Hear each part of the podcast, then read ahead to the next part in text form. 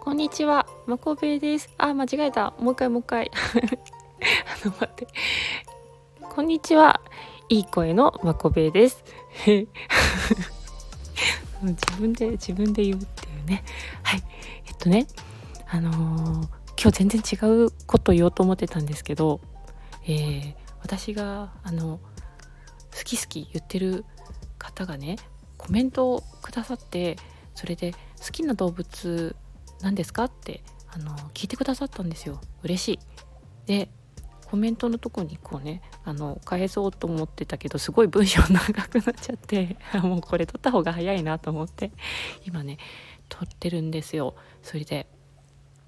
ワオキツネザルの話をしたいと思いますあの私別に動物博士とかじゃないんで詳しいわけじゃないんですよもちろんなんだけど、まあ、好きな動物って聞かれた時に、まあ、思い浮かんだのがねワオキツネザルなんですね。でワオキツネザルってあのどんなイメージあります？あの私ね横っ走りっていうのかな。なんかこの写真はグデッとしてるけど、まあ、大体このスタイルで両手上げながら横にこうこうぴょんぴょんぴょぴょこぴょんみたいななんか横っ走りする ちょっと元気な可愛いお猿さんのイメージがあるんですよね。あのなんだっけこれマダガスカルだっけとかそういう場所のお猿さんですよね多分ね。そうであのまあねちょっと言い方あれなんですけど私のイメージはパリピなんですよあのこのなんかノリとか パリパリピだなって思ってちょっと見てたんですね前は。で自分がパリピじゃないからなんかちょっとこう遠巻きにパリピだなみたいな。言ってたんだけどあのえっ、とねある時動物園でこのお猿さん見たんですよ。そしたらねもうこの状態超グデーっとしててみんなみんなですよ。誰一人なんかぴょんぴょこぴょんみたいなあの横っ走りとか誰もしてないなんか 暑かったからかな。なんかもうぐってぐってででもう気持ちよさそうになんか目とかとろーんとしちゃってて。で少しなんかイメージ変わったっていうかそうこんななこんなに？なんかダラダラするんだな。しかもねこう手上げちゃってなんかお腹見せてで気持ちよさそうだからなんだろうな。その時にね私ねこういうあのおじさんをねマレーシアで見たことあります。あのちょっと話がずれちゃう。マレーシアにね行ってねうんなんかバスの中からあのタクシーをのお客さんお客さんを待ってる運転手さんたちの群れ 群れじゃないね。集まり集い？違うな。なんかタクシー待ちステーションっていうのかな。そうそう。でもうお客さんを待ってるおじさんたちももう外に出てグテグテしてたんですけど なんかこういうこういう感じでしたねおじさんが。ちょっと日本じゃ見ない光景だから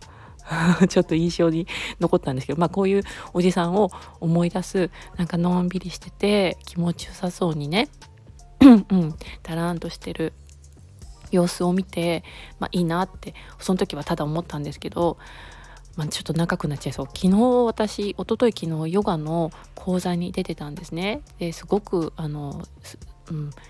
頭がいいというかね理学療法士さんもされてるヨガの先生ですごく知識があるんですよ。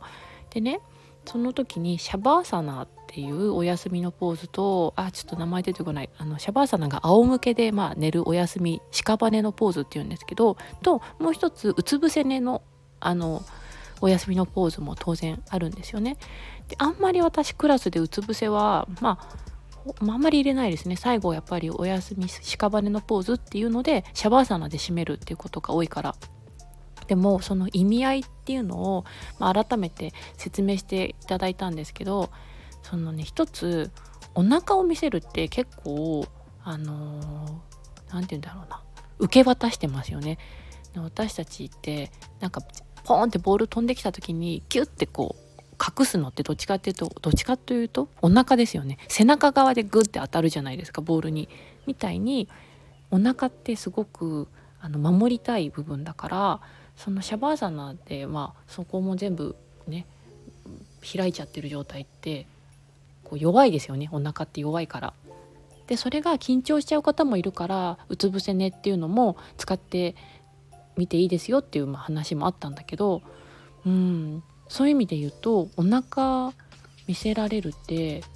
ある意味すごく強いですよね。だってもう全部オープン。